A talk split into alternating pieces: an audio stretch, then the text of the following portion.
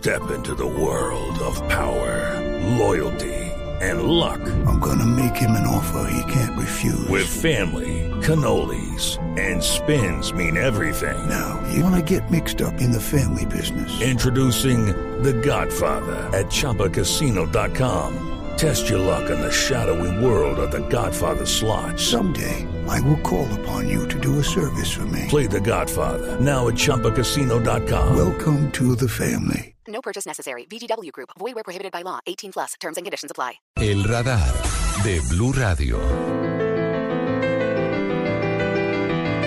La discriminación no solamente tiene relación con diferencias de raza, de sexo, de creencias religiosas, también se matonea, se agrede, se golpea, se destruye a quien tiene algún tipo de discapacidad. Este es el caso de la denuncia de Giselle Fernández. Su hijo de nueve años de edad con discapacidad cognitiva, estudiante del colegio Agustín Nieto Caballero de la capital vallecaucana, fue agredido dos veces. En la primera estuvo hospitalizado una semana y en la segunda lo lanzaron por las escaleras solamente porque tiene algunas dificultades en materia de asuntos cognitivos. El 13 de mayo mi hijo llegó directamente al cuarto, donde viene mi otro hijo de 8 años a decirme, mamá Juan David está todo golpeado. Mi hijo se metió, lo que hizo fue meterse a bañarse, se puso una pijama manga larga, cosa que él nunca hace. Voy yo a revisarlo y lo que vi fue asombroso. Mi hijo estaba lleno de golpes, todo el cuerpo lleno de golpes empecé, lo primero que hice fue empezar a preguntarle y mi hijo se agarró a llorar.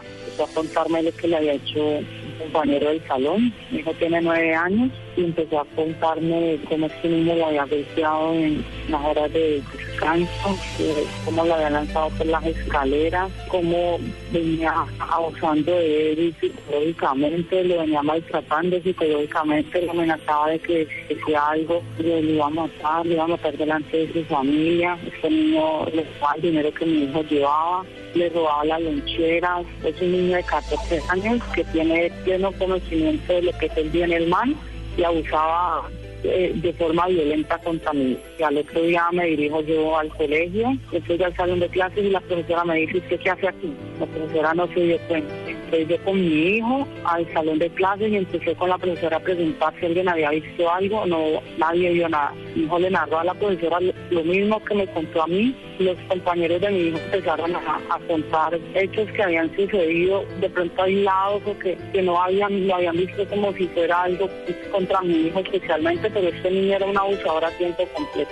El niño era buscar pleitos, eh, sí llegaron a ver que de pronto le hacían como señas a Juan David y le quitaba así como las cosas del colegio, lo que llevaba los materiales, los lápices. Y mira, mi hijo es dicho por la profesora y está escrito en el observador de mi hijo del colegio, tiene un comportamiento excelente. Voy yo a rectoría donde la señora Montoya Chen, la rectora de la Agustín Nieto Caballero, y la señora me atendió, recibió a Juan David y le quité yo la camiseta a mi hijo y le dije, mira mi hijo cómo está. Mm, revisó a Juan David y le preguntó, ¿usted sí me está diciendo la verdad? ¿Usted no habrá hecho algo para que el niño lo haya golpeado? Cuestionó los golpes que llevaba a mi hijo, cuestionó que ella saber la verdad de las cosas.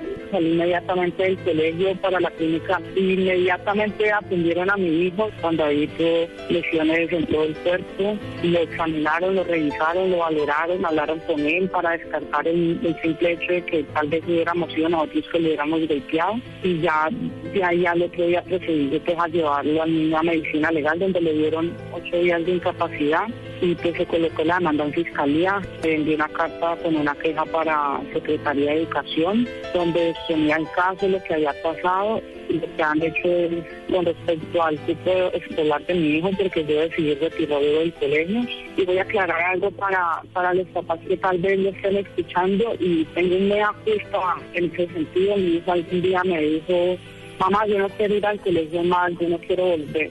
Una razón muy profunda en él, que no se atrevía a decir por lo que lo amenazaba.